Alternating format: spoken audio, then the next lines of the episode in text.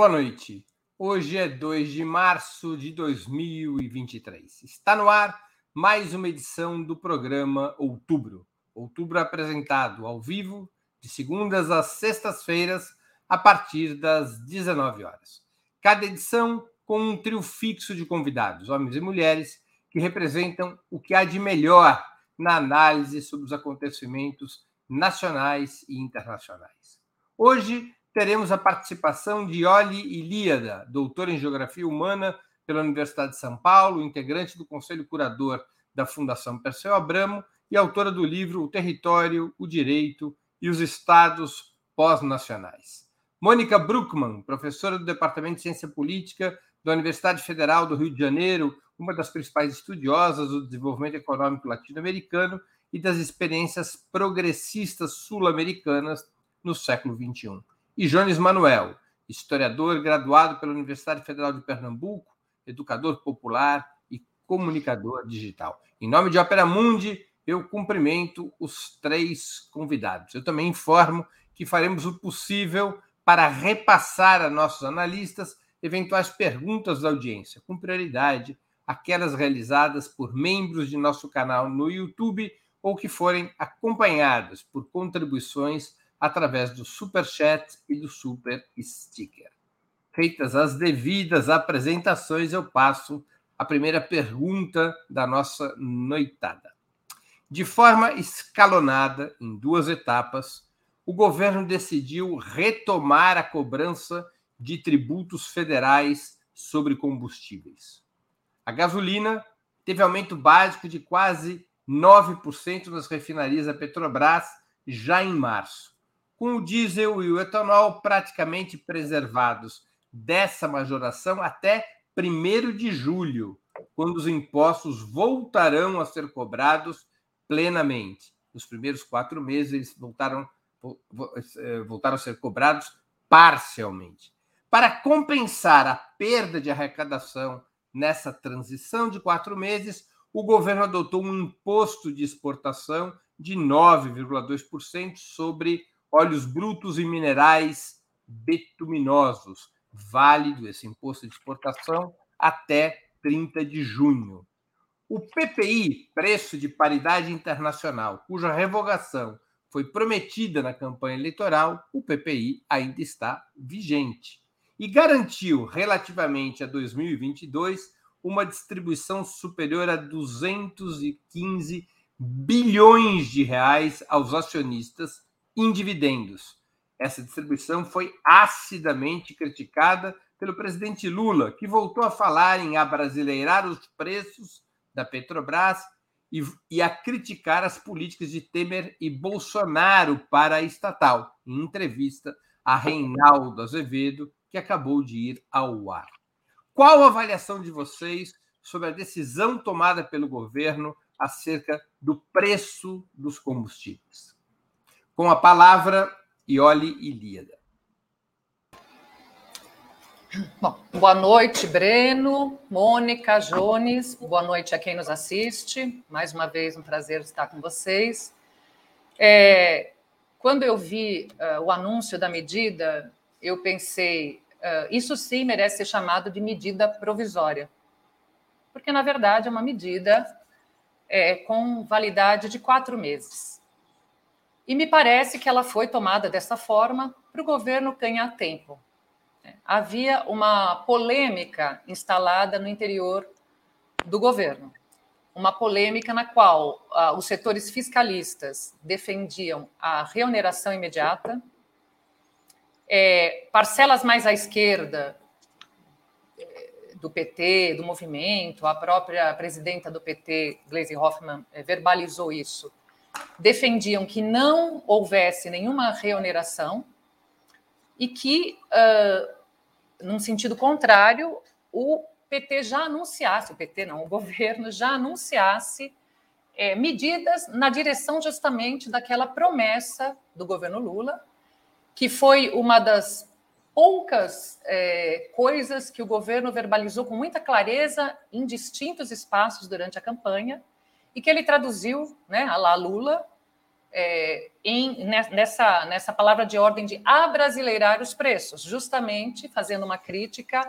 ao PPI, que uh, faz com que, como todo mundo sabe, né, a, política de paridade de preço de importação faz com que, é, independentemente do, uh, do petróleo ser produzido aqui do, a custos, inclusive, baixos, mais baixos do que no mercado internacional, é, os preços praticados pela Petrobras respondem a, a uma algo chamado de política de preço internacional, que nem existe, né? Quer dizer, enfim, hoje, depois a gente pode falar mais sobre isso, mas há uma média do que, do que ele é vendida no mercado, que, por sua vez, também está subordinado ao, ao, às variações, às flutuações no dólar.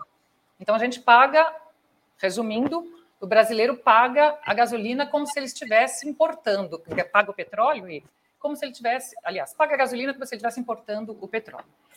É, uh, havia essa polêmica instalada e a solução foi meio salomônica, né? Então, cortaram o bebê ao meio. Então, nem vamos reonerar totalmente, é, nem vamos manter totalmente a desoneração.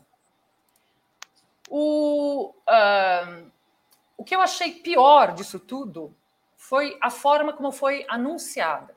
Quer dizer, na entrevista coletiva em que isso foi anunciado, e estavam presentes o Haddad e o, o, o Silveira, Alexandre Silveira, ministro das Minas e Energia, foi muito ruim, porque ela uh, foi toda pautada na lógica de mostrar, mais uma vez, ao mercado, ao chamado mercado, que uh, o governo estava comprometido, sim, com o equilíbrio das contas, que nenhuma medida ali uh, tinha, que, que tinha sido tomado prejudicaria este equilíbrio e, uh, e que a política de preços, eh, concluindo, que a política de preços, que a PPI não estava sendo uh, alterada. Pelo contrário, o governo tinha esperado a decisão da Petrobras sobre os preços para efetivamente tomar a sua posição, ou seja, nós não é, fizemos nenhum tipo de intervenção sobre a Petrobras. É, eu sei que meu tempo acabou, mas só para não deixar isso, eu acho que hoje nós tivemos sinalizações até mais positivas na direção efetiva de uma mudança no PPI, tanto no, no, no que Lula falou, como na entrevista coletiva que o Jean Paul Prats, o presidente da Petrobras, deu. É, então, eu acho que vai se estudar alguma alteração e, e acho que há sinalizações fortes. E provavelmente essa sinalização foi ajudada pelo escândalo que foi ontem, tanto a notícia dos lucros astronômicos da Petrobras, quanto, muito pior, do, uh, da, do tamanho dos dividendos que, seriam, que serão distribuídos. Com a palavra, Mônica Bruckmann. Olá, Breno, boa noite. Boa noite, Yoli. Boa noite, Jones boa noite ao público que nos acompanha. É, Breno, eu acho que o grande problema foi a inflexão da estratégia da Petrobras em 2016 e o impacto que teve na empresa ao longo dos últimos seis, sete anos. E um centro desse problema é o PPI, o preço paritário de importação, porque ao contrário do que muitos possam pensar que é simplesmente colocar os preços é, do, dos derivados do petróleo ao vai e vem do dólar, isso significa também colocar os preços é, de refineria, refinamento no Brasil, como se eles tivessem custos de transporte marítimo, taxas portuárias, seguros, margem de risco e o lucro de toda a cadeia de importação.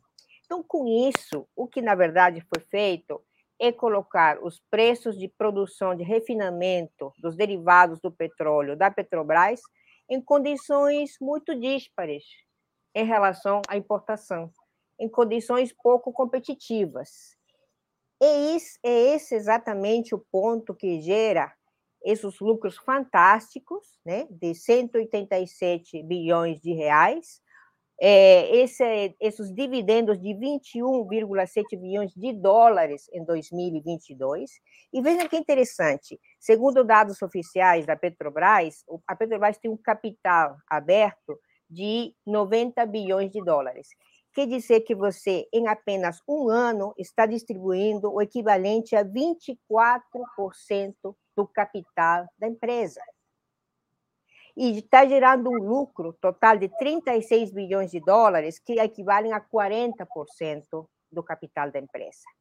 Agora, se você vai um pouquinho mais profundo e você vai ver qual é a composição do acionariado da empresa, você vai encontrar que é, 36% estão em posse da União, BNDES, etc., e 63% em mãos de acionistas privados.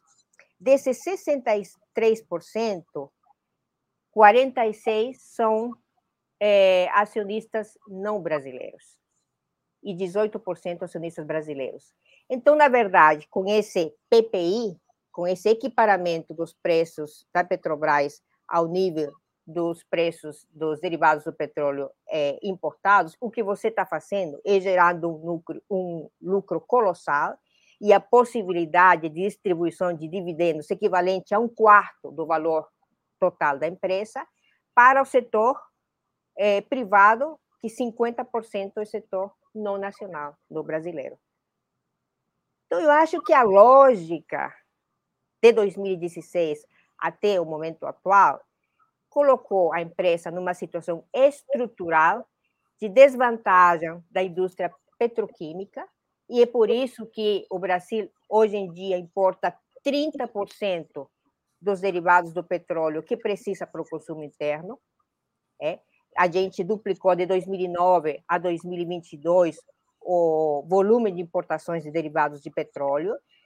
E, em compensação, nós temos 30% de ociosidade de capacidade instalada para produzir os seus derivados de petróleo que nós poderíamos estar produzindo internamente e que estamos importando. Então, eu acho que a lógica é uma lógica absolutamente dirigida a transferir recursos e dividendos para o setor privado e principalmente o setor privado estrangeiro. Com a palavra, Jones Manuel. Veja, tudo boa noite. Olha, boa noite, Mônica, boa noite, Breno, boa noite todo o público de Opera Mundo que está acompanhando a gente.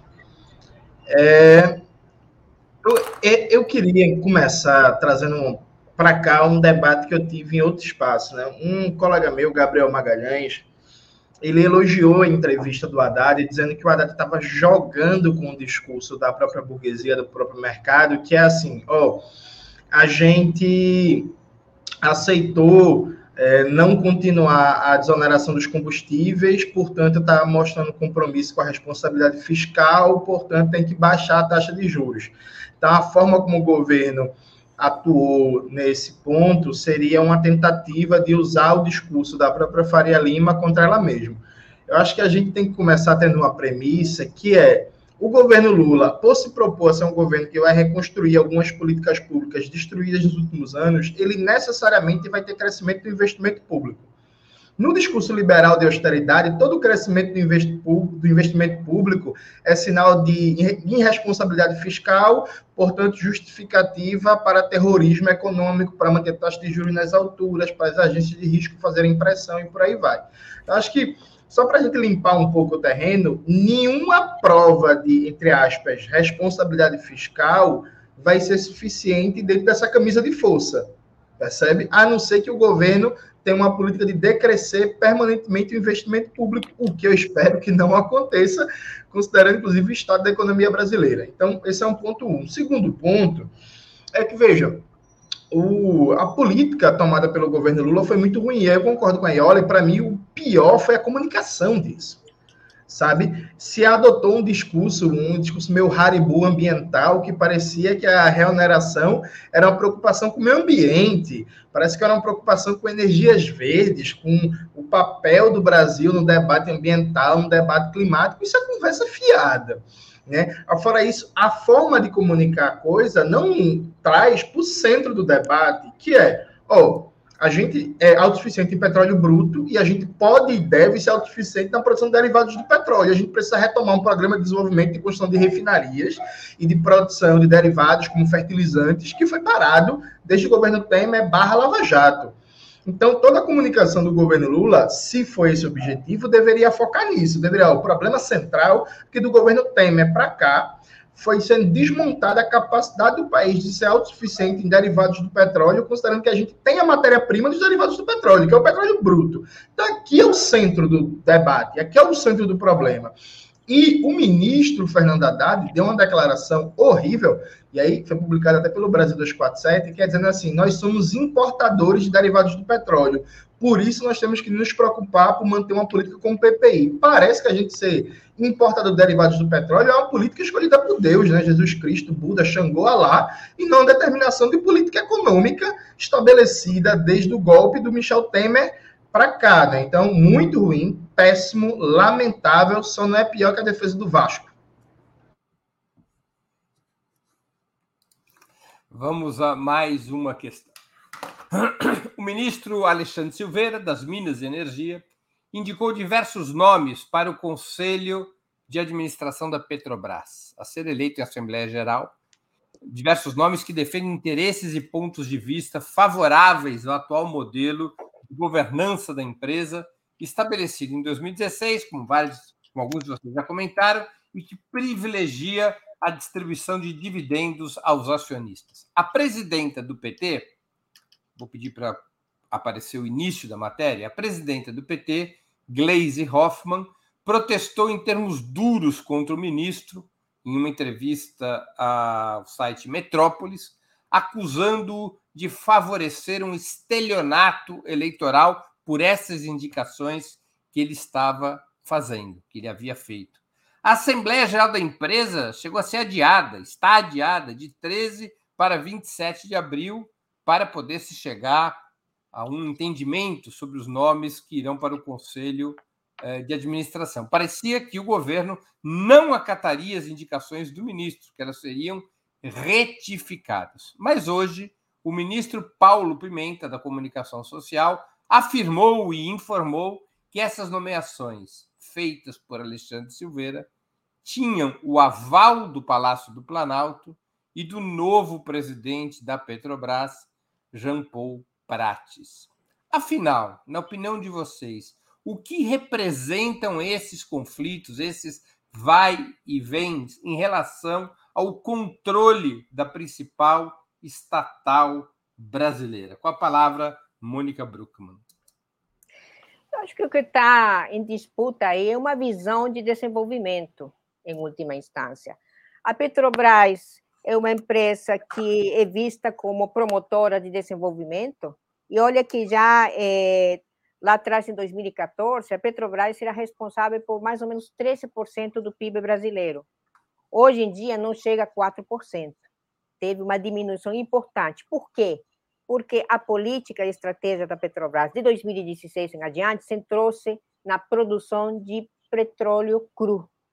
83% dos investimentos que foram diminuindo, aliás, ao longo dos últimos anos, eram para a produção de petróleo cru.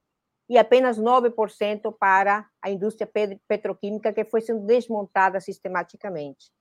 Então, aí a pergunta que a gente se faz é: a Petrobras é realmente um instrumento de desenvolvimento ou é um instrumento de criação de lucros colossais para ser transferidos para o setor especulativo?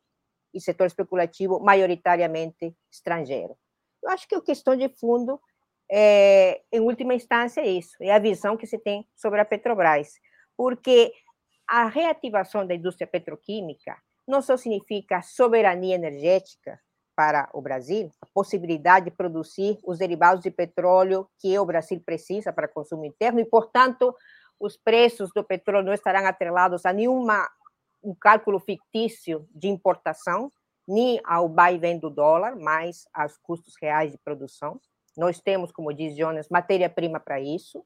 Nós temos as reservas do pré-sal que são gigantescas e que poderiam perfeitamente ser o suficiente para produzir todos os derivados do petróleo que o Brasil precisaria para o consumo interno. Ou a gente vai manter essa política de é, encolhimento dos investimentos para o setor petroquímico, de capacidade de refino ociosa, que vai se destruir em breve se a gente não coloca em funcionamento, e uma dependência é, de fatores externos para um, uma questão que é fundamental, porque veja, quando você fala de gasolina, de diesel, de etanol, você está falando do principal é, elemento causador da, do processo inflacionário. Então, tem esse efeito econômico também, e esse efeito econômico que é sentido pela população brasileira diretamente. Então, eu acho que é uma questão de visão em relação a Petrobras e seu papel no desenvolvimento do Brasil. Mônica, você ainda tem um tempinho. É, você acha, para você, já está clara qual é a opção do governo e do presidente Lula na disputa entre esses dois caminhos? Olha, eu acho que a oneração, a, a, a recolocação da oneração do negócio do petróleo está correta. Eu acho que a posição ainda, pelo que a gente vê através dos jornais, é, é, é está em, em, não, não temos uma posição clara, mas se a gente mantiver o imposto para a exportação do petróleo, qual é a consequência econômica natural disso? Que você vai promover a indústria nacional. Você vai equiparar as condições e a produção nacional vai acabar sendo promovida com uma série de vantagens. Geração de emprego. Olha, o setor petroquímico perdeu 50% da mão de obra nos últimos seis anos.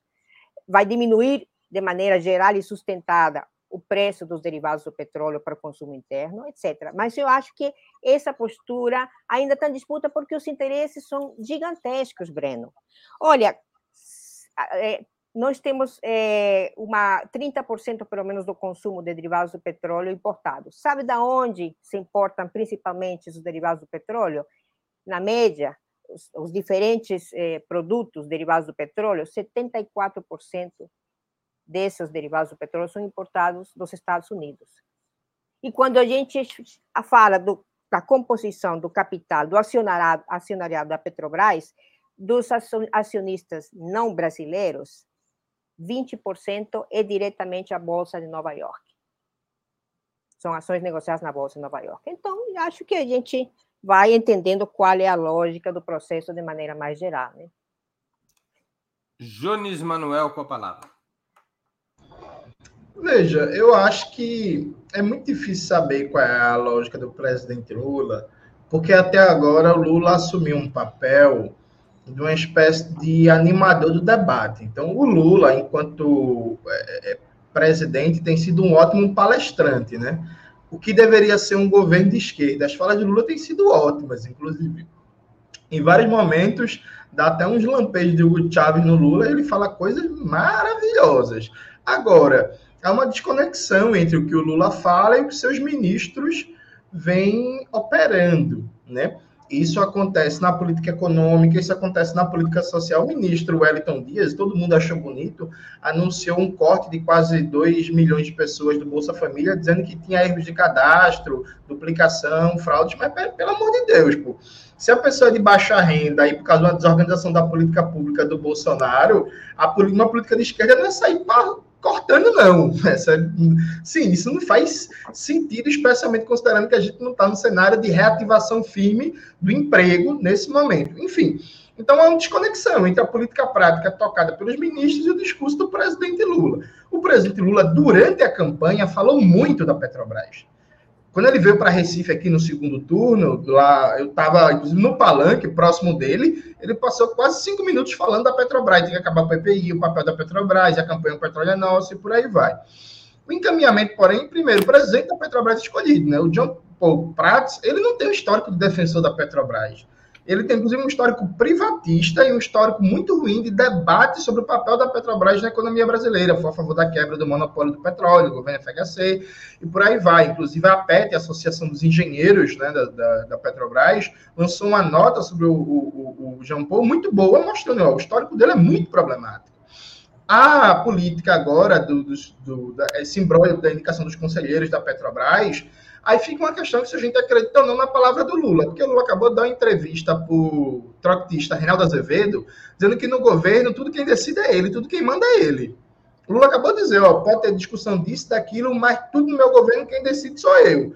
Então, assim, sabe, eu não acredito, eu de, de, verdade, assim, eu não acredito que o ministro, ministro de Minas e Energia iria dar um golpe no governo para escolher uma lista de conselheiros a revelia da política do governo. Então, a posição da presidenta Gleisi Hoffmann, com todo respeito a, a Gleisi Hoffmann, lembra muito a, a, política da ala esquerda do PT, né? Quando eu era jovenzinho, uns 12 anos atrás, eu pensei em militar no PT, na articulação de esquerda, né? Aí o, o pessoal me dizia assim, não, mas tem disputa no PT, olha aí a posição do Walter Pomar. Aí eu lembro que eu, com 20 anos de idade, perguntei, pô, muito bom isso que o Walter Pomar fala, mas qual é o impacto que isso tem na condição política, sabe, do, do, do partido? Então, assim, muito massa o discurso da Gleisi Hoffmann. Fantástico, acho que ela está acertando muito. Ela acabou de fazer um tweet faz umas três, quatro horas, descendo o pau nessa política de fazer da Petrobras a vaca leiteira da burguesia. Certo, mas e aí? Quais são as consequências práticas? Eu acho que essa dinâmica do Lula fala A e os ministros operam B, parece, concluindo, que o Lula está sendo uma espécie de vítima. O Lula quer governar, mas as forças do mercado, não sei o quê, não deixam. E assim, eu acho difícil acreditar nisso. Eu acho que está faltando iniciativa concreta do que só levantar o debate. O Lula está sendo ótimo em levantar o debate, né? Mas o Breno Altman levanta o debate, e nem por isso ele é presidente, sabe? Ioli Líada com a palavra. Bom, eu não duvido que o Lula e o, e o Prats tenham dado aval a esses nomes. Nós já vimos isso acontecer mas também, uh, e essa é a minha esperança, o Lula costuma ser muito sensível à, à pressão de, de, certos setores, quando a gente aumenta o tom da crítica, ele costuma ser sensível, e eu digo isso porque talvez o adiamento da Assembleia tenha a ver com ganhar tempo para reavaliar essas indicações. É, eu acho que por tudo que já foi dito aqui, a, a Mônica deixou muito claro, então eu acho que eu, eu não preciso. Uh, eu não preciso desenvolver esse raciocínio segundo o qual a Petrobras é uma empresa fundamental, estratégica para alavancar o desenvolvimento nacional. Não haverá desenvolvimento nacional se não se recuperar essa função pública, social da, da, da Petrobras. E as indicações são graves. Eu fui ver, um, para não correr o risco de ser acusada de calúnia, eu fui ver o que a FUP é, colocou na sua nota criticando essas indicações, as quatro indicações em questão. Eles questionavam o Eduardo Turqueto, que é do setor de açúcar e álcool e está envolvido em um processo de destruição ilegal de mata, de mata atlântica. O Vitor Sabac, que é foi indicado para a ANA, para a Agência Nacional de Águas, pelo famoso Rogério Marinho, senador bolsonarista, e foi assessor especial do Paulo Guedes tendo se envolvido diretamente na reforma da Previdência. O Eugênio Teixeira era sócio do vice-governador de Minas, o, o Clécio Andrade, famoso por ter tentado, por ter furado a fila da vacinação da Covid. E o. Uh, faltou um. Ah, e o. E o Pietro Mendes, que é uh, que foi secretário adjunto do ex-ministro Adolfo Saxida, ministro de Minas e Energia do governo passado. Então, nós não estamos falando de qualquer coisa, né? Nós estamos falando de nomes que uh, não só não são de esquerda, não só não são comprometidos com uma visão desenvolvimentista, mas alguns deles são é, bolsonaristas de carteirinha. É, eu não tenho tempo para desenvolver, mas eu queria trazer à tona, eu acho que esse fato traz à luz uma questão que é fundamental, que é uma armadilha fundamental, que perpassa o governo como um todo, que se não for desarmada, vai nos gerar muitos problemas, que é a, o tema da famosa governabilidade. É, é muito interessante, porque o PT, pelo menos desde 2007, eu, eu gosto de lembrar que tem uma resolução do terceiro congresso do PT, em 2007, é, o terceiro congresso foi chamado justamente por conta dos problemas daquela crise de 2005 gerada pelas denúncias do mensalão. E uh, na resolução constava que o PT não podia, o governo, na verdade, é, encabeçado pelo PT, não podia é, achar, uh, achar factível apoiar o seu projeto de transformação apenas numa governabilidade uh, governabilidade parlamentar, que era preciso criar um bloco histórico que apoiasse, empurrasse e sustentasse o governo e o projeto de transformação. Como nós sabemos, infelizmente eu não vou poder desenvolver aqui, quem sabe numa próxima resposta, de lá para cá, é, isso foi esquecido, Lula foi reeleito, a Dilma reeleita, derrubada, agora volta o Lula, e a lição não foi aprendida. Com isso eu termino antes que, antes que me cortem o microfone. Pois bem, vamos aqui a uma outra questão, ainda sobre o tema do petróleo. Na opinião de vocês, o governo poderia estar apostando, é, e por isso um dos motivos para o adiamento dessa decisão acerca do, do preço de paridade internacional, do preço de paridade de importação, o governo poderia estar apostando em queda no preço internacional do petróleo por conta de uma possível tendência recessiva que levaria à retração da demanda mundial por petróleo de tal sorte que o próprio PPI levasse a baixa no preço interno cobrado aos consumidores sem que tivesse que ser rompido como mecanismo de preços? Com a palavra, Jones Manuel. Veja, se for essa aposta, é uma aposta irreal, assim, porque, note, é a, a Mônica colocou um dado muito importante, né? A Petrobras chegou a ser responsável por 15% do PIB brasileiro, e eu lembro de uma época que eu, eu lembro, aliás, de um trabalho do professor Eduardo Costa Pinto, que ele pegava um índice de inovação na economia brasileira e colocava o papel da Petrobras como a principal geradora de ciência e tecnologia, patentes, inovações e por aí vai. Então, a Petrobras, ela tinha um papel de alavancar o investimento público, de promover a cultura, de promover ciência e tecnologia, de ser é, a propulsora de várias cadeias produtivas industriais, a mais famosa é a indústria naval, né? mas não só, e por aí vai. Esse papel da Petrobras é fundamental para explicar, por exemplo, o sucesso do primeiro período Lula, de geração de emprego, de aumento de investimento público, de crescimento da massa salarial do Brasil. Então, a questão do PPI, ele é parte de um debate maior sobre o papel da Petrobras na economia brasileira e na estratégia de desenvolvimento.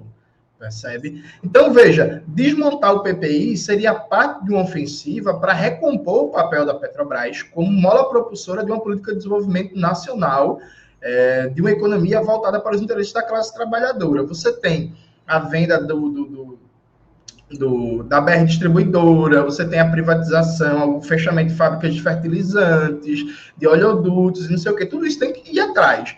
A ideia de manter o PPI, ah, não, porque no mercado internacional você tendencialmente vai ter uma queda no preço do petróleo, dá para reduzir, veja, até dá.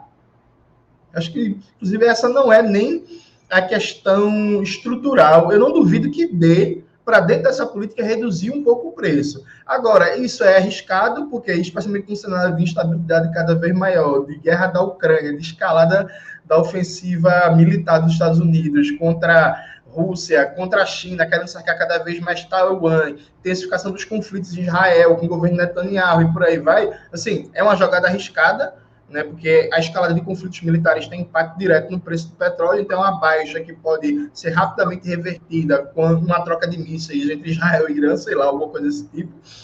Isso não toca no ponto central. Né? O professor Guilherme Estrela, que é uma autoridade nacional muito importante no debate sobre a Petrobras, ele tem uma entrevista na revista Ópera, que eu acho muito bom, que é sublinhar, veja, quando a gente fala da Petrobras, a gente está pensando necessariamente em um projeto de Brasil. Então, a política que se faz para Petrobras diz fundamentalmente sobre a política que se quer para o Brasil, de projeto de país.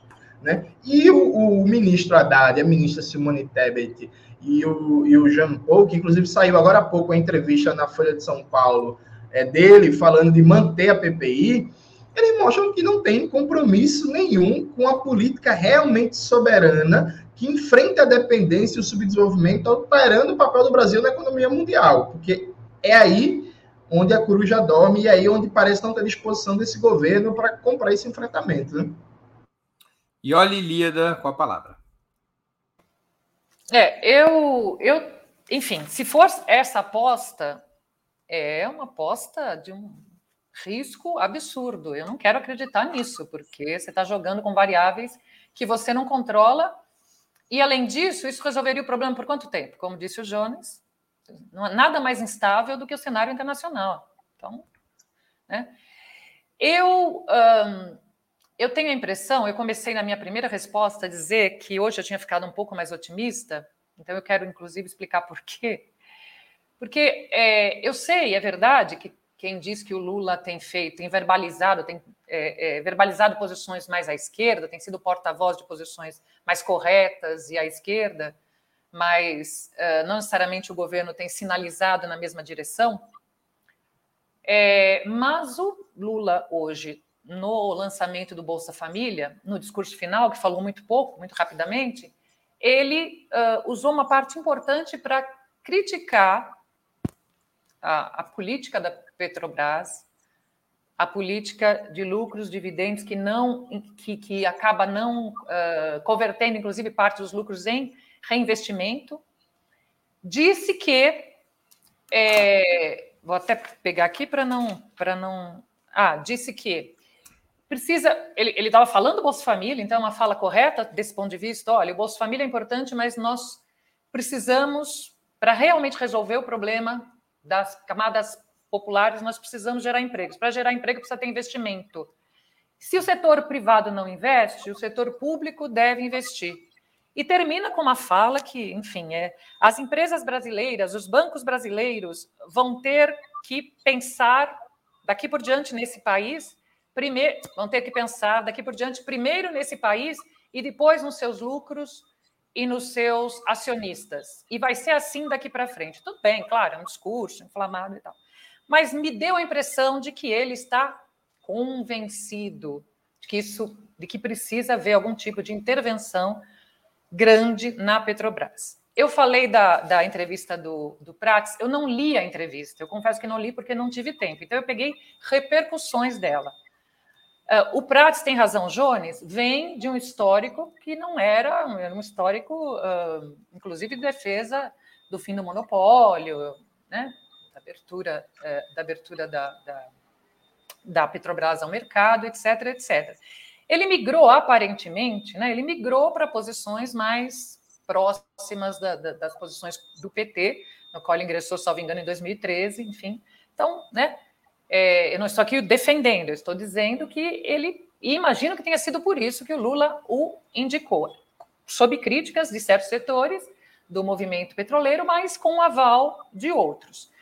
Mas para concluir, o que ele disse, é, insisto, eu não vi a entrevista, é uma pena, mas o que ele disse do que eu, do que eu apurei, ele fez uma crítica à, à, à PPI, dizendo que a PPI era uma abstração, que está correto, a PPI era uma abstração, e que era perfeitamente possível pensar numa outra política. Ele não definiu qual era, e o próprio Haddad teria dito que o Ministério da, uh, da Economia ia colocar quadros à disposição no Ministério das Minas e Energia para pensar nesses quatro meses, que é o, a duração da, da medida provisória, a pensar uma nova política. É, não, não, não houve uma fala frontalmente, vamos acabar com a PPI, mas houve uma série de considerações que, se levadas a efeito, e, eu, e com isso eu concluo, elas reduziriam muito, elas, elas flexibilizariam a, a PPI nesse sentido. Por enquanto é só uma esperança, estou me agarrando nessa esperança, né? Mas é, eu acho que é importante a gente, inclusive, pressionar nessa direção, porque sem isso, de fato, o Brasil, como disse o Lula, não vai resolver o problema deste país. Mônica Bruckmann com a palavra. Breno, eu acho que ir nessa linha seria colocar o Brasil numa situação de extrema vulnerabilidade. Porque o que a gente tem que entender é que a PPI, a, os preços paritários de importação, são um mecanismo de falácia. Um mecanismo que, de uma maneira que não tem nada a ver com a estrutura de produção da Petrobras, inflaciona os preços das refinarias, o preço de refino interno para promover a substituição da produção interna por importações. Então, é um mecanismo que tem uma estratégia. A estratégia é diminuir a produção interna e favorecer a importação dos derivados do petróleo. A segunda questão, e isso está muito claro no plano estratégico da Petrobras aprovado no governo anterior, em novembro de 2022, é colocar todas as fichas na produção e na extração do petróleo. Quer dizer, 85% do investimento da Petrobras dedicado à extração, diminuindo os investimentos na transformação, significa voltar a ser absolutamente primário exportador. E isso, para um país como o Brasil, com a capacidade da indústria petroquímica que chegou até, é uma coisa muito dura, né? voltar à situação colonial de país exportador de matéria-prima, da maneira em que esse plano estratégico 2023-27 se orienta, é uma coisa absurda.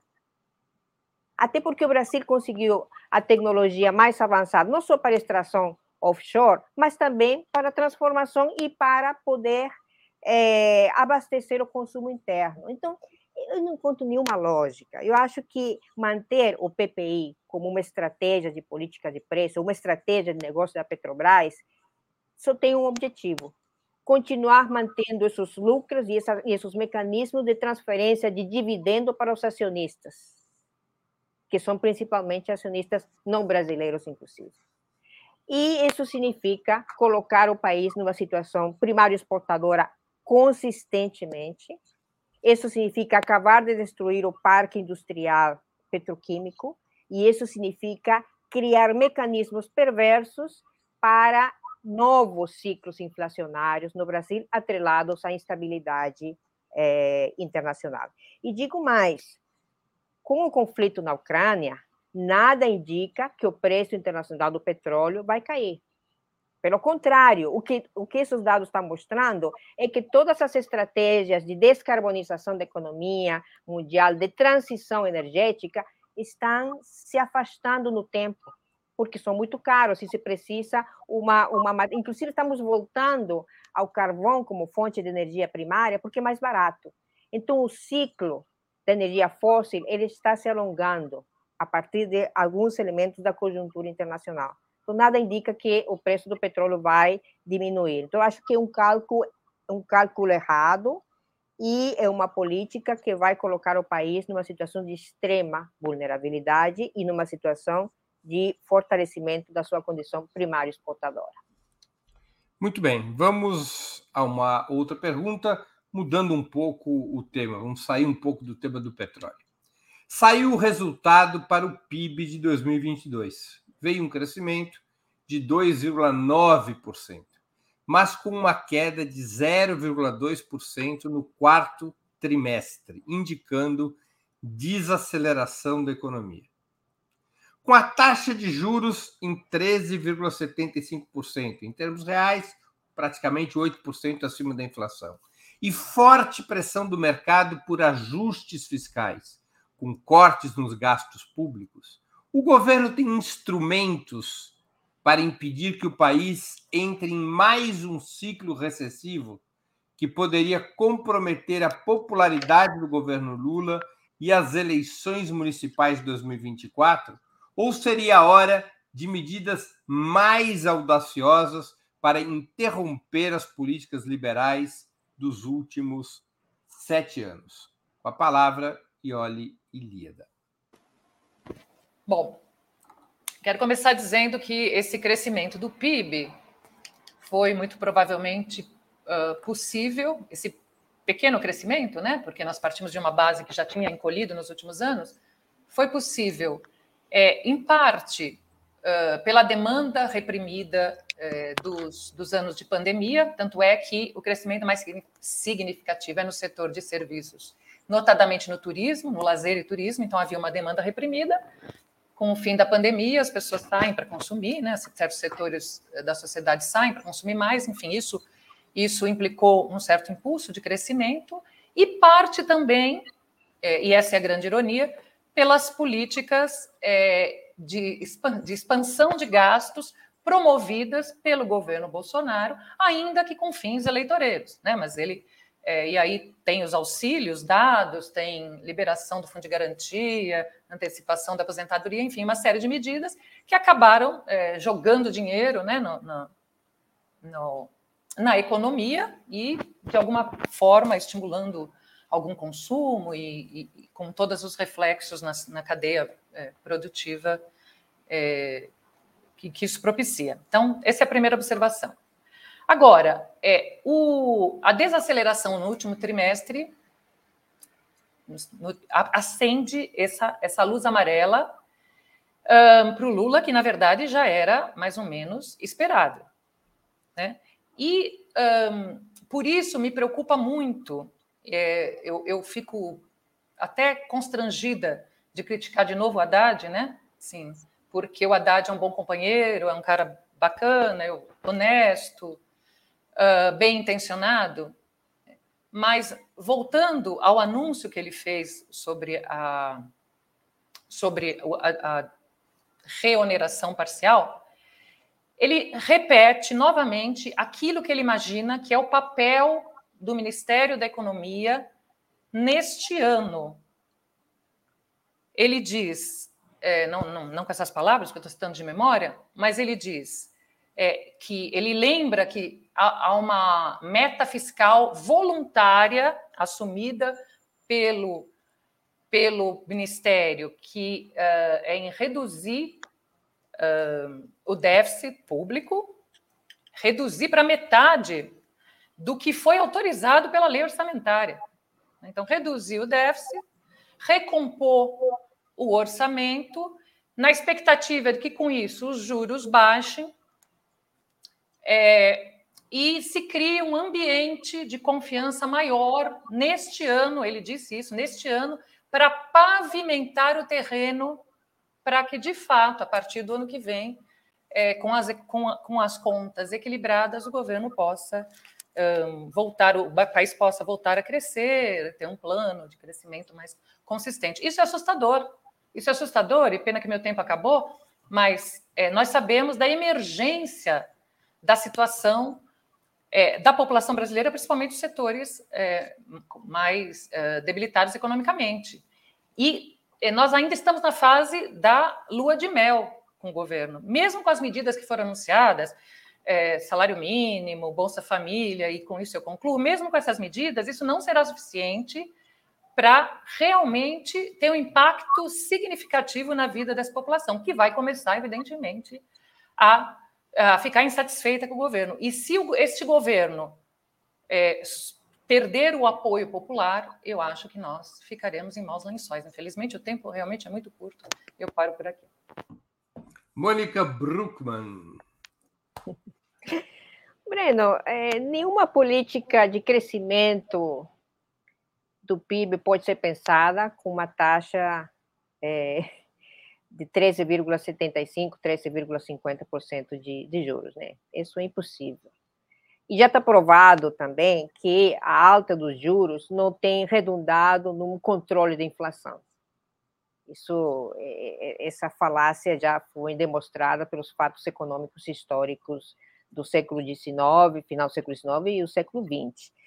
É, e, e, e, tem mais uma coisa: a expectativa de crescimento da economia mundial para esse ano é 2,9. O Brasil está ficando com menos da metade da expectativa de crescimento global. E quando a gente vê qual é a projeção que o Fundo Monetário Internacional faz para 2024, mantidas essas medidas e essa política econômica atual, se a gente não fizer nenhuma mudança estrutural, esse crescimento vai continuar baixíssimo, praticamente estagnado, 1,5%. Então, eu acho que é uma coisa muito chave aqui é pensar nessa taxa de juros como a, o principal empecilho para não só o desenvolvimento econômico, mas para manutenção de uma, um crescimento razoável do PIB no momento pós-pandemia, que na verdade você não está falando de um crescimento econômico, você está falando de uma recuperação econômica da estagnação acumulada ao longo de dois, três anos de, eh, de pandemia e da crise que ela gerou. Então, é, essa é a primeira questão. É, é indispensável, fundamental avançar numa política de diminuição dessa taxa de juros para poder pensar num, num crescimento econômico razoável para um país como o Brasil. É indispensável, e aí eu queria voltar ao tema que você já tinha deixado para trás, mas acho que é fundamental, repensar o papel da Petrobras nesse processo. Petrobras já foi 13% do PIB, mas 13% de maneira direta. Agora, imagina a influência indireta que tem a Petrobras, não só como geradora de emprego, como é, é, alavancagem da indústria nacional em vários outros ramos da indústria. Quer dizer, o, o, impacto que tem uma empresa como a Petrobras na economia brasileira é muito mais do que 13% que foi no passado. Então, é, é, são, são questões que têm que ser pensadas desde uma perspectiva mais holística e estrutural. É, mas, certamente, uma taxa de juros nesse patamar, o Brasil já teve a taxa de juros mais alta do mundo no final dos anos 90, durante os anos 90, E esse, esse patamar de taxa de juros, eu acho difícil encontrar outro país do mundo, são poucos que chegam a competir com o Brasil nesse nível de taxa de, de juros, é o principal empecilho para, é, um dos principais empecilhos para pensar o crescimento econômico e uma recuperação do PIB, certamente. Muito bem. Com a palavra, Jones Manuel. Veja, eu diferente daí, olha, eu tenho prazer em criticar o Haddad porque é uma tragédia, né? Ele deu entrevista para a Folha de São Paulo em que ele soltou a seguinte frase sobre a remuneração dos combustíveis. Não buscamos desesperadamente ficar populares em seis meses de governo. Quando, na verdade, a intenção, especialmente na conjuntura brasileira, de um presidente que foi eleito por uma margem pequena, que sofreu uma tentativa de uma manobra político-militar no dia 8 de janeiro, que tem uma extrema-direita raivosa no Congresso e em parte nas ruas, pressionando o governo, seria sim ter um boom de popularidade. Recebe? É, pegar os primeiros seis meses, cimentar uma popularidade e um crescimento, inclusive, fazendo com que pessoas que votaram no Bolsonaro se desloquem do ponto de vista político, eleitoral e ideológico para a aba de influência do governo. E aí, note, é, é, é, o, o, a equipe econômica do governo Lula está criando problemas futuros. Por exemplo, muito se falou durante a eleição que o Brasil tinha milhares de obras paradas com todo o arcabouço jurídico pronto, só faltava reinserir dinheiro para voltar essas obras a funcionar e, e ativar emprego para a construção civil. Característica média de obras da construção civil, é, das que estão paradas, é quanto mais tempo você demora para reinserir dinheiro nelas para retomar, elas podem perder seu elemento de utilidade. Então, por exemplo, aqui em Pernambuco, na eleição de 2018, eu lembro que isso foi muito debatido, que ah, tinha mais de 450 obras paradas. Perfeito. Só que hoje, várias dessas obras não fazem mais sentido. Algumas delas, inclusive, são obras de mobilidade para a Copa do Mundo. Então, não faz mais sentido você reinserir dinheiro. Então, há uma característica de, primeiro, quanto mais austeridade agora, é, é, mais difícil fica de você ativar motores de geração de emprego mais rápidos, como é a construção civil, a partir de obras que já estão com seu arcabouço jurídico pronto, mas pararam. Então, assim, o momento turbinar de investimento público é agora, é no começo do governo. A segunda coisa é que falta um direcionamento estratégico desse governo. O que você vê é um absurdo, é um absurdo. E, assim, é para você ficar puto da vida ao ministro Haddad chegar, não, o Congresso, o Congresso reacionário, fascistoide, sabe que tem Damares no Senado, que tem Sérgio Moro, autoriza X de gasto público no orçamento, e a Haddad fala, ah, a gente vai cortar 25 bilhões. Por quê? Porque a gente quer fazer ajuste fiscal, a gente quer fazer graça aqui para reduzir a taxa de juros. Sabe, tipo, é um absurdo. É um absurdo. E aí, note, aqui tem um elemento que eu acho que o governo, o que é inclusive surpreendente, porque se tem uma coisa que o PT tem de bom é que o PT é a máquina eleitoral mais eficiente da história da República Brasileira. Nunca um partido conseguiu ganhar tantas eleições presidenciais como o PT. Que é o Lula tem necessariamente que correr contra o tempo, considerando um cenário de polarização político-eleitoral em que praticamente metade da população brasileira não votou, não apoia o governo dele. Então, assim, há uma expectativa de melhora rápida das condições de vida que precisa ser suprida, percebe? Não dá para esperar até o ano que vem. Não, isso não faz sentido, é, lógico. Especialmente, e aí eu também pego uma fala da Ioli, da estabilidade internacional. A gente está numa situação que a gente não sabe, por exemplo, do ponto de vista geopolítico e econômico, como é que vai ser 2024. 2024 pode ser pior. Por exemplo, do ponto de vista geopolítico para a economia global, isso impactar na economia brasileira. Então, assim, esse direcionamento do ministro Haddad, que, segundo Lula, na entrevista com o Renato Azevedo, tudo que acontece no governo ele é respaldado, é um direcionamento irresponsável e que pode pavimentar o caminho para a volta triunfal da extrema-direita, né? Em 2026, por exemplo. Muito bem. Vamos à última questão da noite com um outro assunto. No mesmo dia em que o presidente Lula realizou uma videoconferência com Volodymyr Zelensky, presidente da Ucrânia, o presidente Lula tweetou sua conversa com Volodymyr Zelensky, está nas redes sociais do presidente da República. O vice está aqui, como vocês podem ver na tela, ele afirmando que tive uma reunião por vídeo agora com o presidente da Ucrânia, Zelensky. Reafirmei o desejo do Brasil de conversar com outros países e participar de qualquer iniciativa em torno da construção da paz e do diálogo. A guerra não pode interessar a ninguém. No mesmo dia em que Lula é, conversa com Zelensky, o vice vice-chanceler russo Sergei Ryabakov diz que seu país lamenta. Não, não é. é esse link é por uma questão posterior. O vice-chanceler russo Sergei Ryabakov diz que seu país lamenta o voto do Brasil na ONU e também afirma que a mediação pela paz não é necessária. Além disso, no documento que está sendo preparado para a reunião do G20, é, Rússia e China se recusaram a assinar esse documento porque ele exigiria a retirada da Rússia de todos os territórios internacionalmente reconhecidos da Ucrânia, enquanto o Brasil se dispõe ou se disporia a assinar tal documento. Essa matéria já foi publicada pela imprensa portuguesa. Eu vou pedir para a produção colocá-la na tela. Tá? A gente poderá ver China ao lado da Rússia na rejeição de declaração final de G20, mas o Brasil se disporia a assiná-la. Como é que vocês interpretam esses movimentos decorrentes do voto brasileiro contra Moscou na Assembleia Geral das Nações Unidas, em deliberação ocorrida no dia 23 de fevereiro? Mônica Bruckmann, com a palavra. Se o governo brasileiro, e particularmente o presidente Lula, tinha alguma expectativa de é, cumprir um papel de diálogo para a consecução da paz, eu acho que isso foi por água abaixo com o voto do Brasil nas Nações Unidas.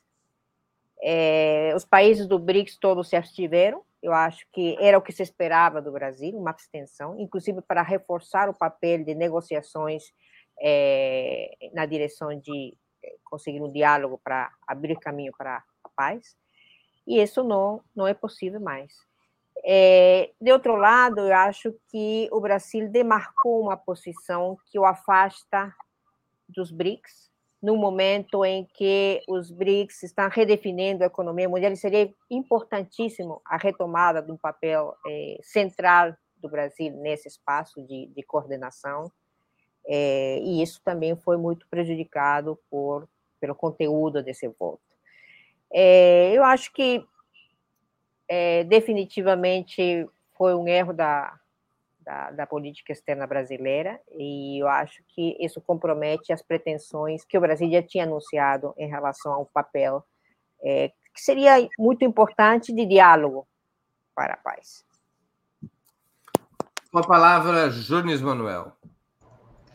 Antes de responder diretamente essa questão, é, eu estou atento ao chat e o Fernando, que já, inclusive, pagou desesperadamente alguns superchats para falar da Lava Jato, dando a entender que eu apoiei a Lava Jato. Fernando, isso nunca aconteceu, isso é um erro. Mas só para não perder o costume, quem apoiava a Lava Jato era o Fernando Haddad, que em 2018 disse que não tinha problemas na operação, o único problema é que ela tinha sido injusta com o Lula, está no Google, é só pesquisar. Dito isso, veja, eu acho que para as consequências práticas do voto do Brasil mostram que foi um erro. Acho que não tem o que debater sobre isso. Assim. Se existia. Na semana passada, ou semana passada ou retrasada, não lembro agora, a gente estava aqui no programa debatendo no dia que tinha saído o voto, né? E aí estava meio que incerto ainda quais seriam as consequências disso, como é que isso ia repercutir, por aí vai.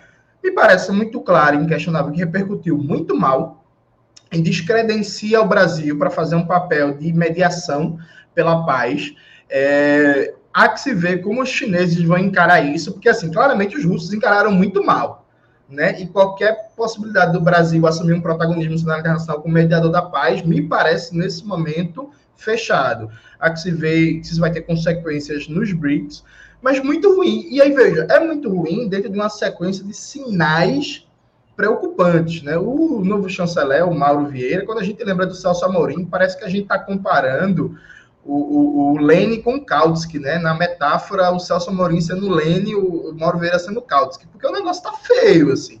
Teve ah, uma posição muito complicada do Brasil em relação ao Peru, Acho que o Brasil foi muito leniente, muito pouco assertivo na, na posição. Depois teve uma, uma, posição do chanceler sobre a Venezuela, com aquele discurso que a Venezuela é ditadura, também saindo, inclusive, de uma tradição brasileira, que ao invés de estar fazendo adjetivações sobre os partidos, procurar mediar a situação da Venezuela, especialmente considerando que a Venezuela, historicamente, é um parceiro comercial que dá superávites para a gente. Então, assim, você vai estar. Tá, lembra, inclusive, sem o jeito tosco o Bolsonaro, né? Você está xingando um parceiro comercial que lhe dá superávit, sabe?